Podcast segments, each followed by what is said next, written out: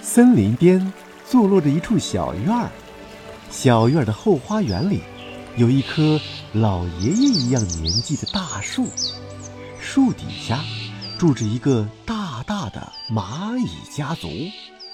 他们这家呀，都姓安，安静的安。瞧，我们的小主人公安特儿就要出生了。生了吗？生了吗？嘘，别吵，马上就生了。呃快看，宝宝们被送出来了。蚂蚁宝宝们出生了，大管家安琪一边数一边为他们起了名字，而以后则给他们定好了性别和身份。第七千八百八十九个，安菲尔，公主。第七千八百九十个，呃，安澜，公蚁。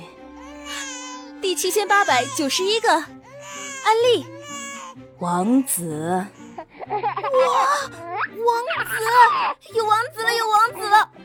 能当王子，他真是太幸运了。是啊，是啊。哎突然，蚁后的脸上露出痛苦的表情，呻吟了起来。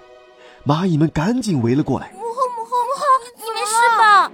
我的肚子忽然好疼啊，好像还有一个宝宝在我的肚子里，就是不出来，怎么办呀？大家快想想办法！就在这时，二管家安妮姐姐凑了过来。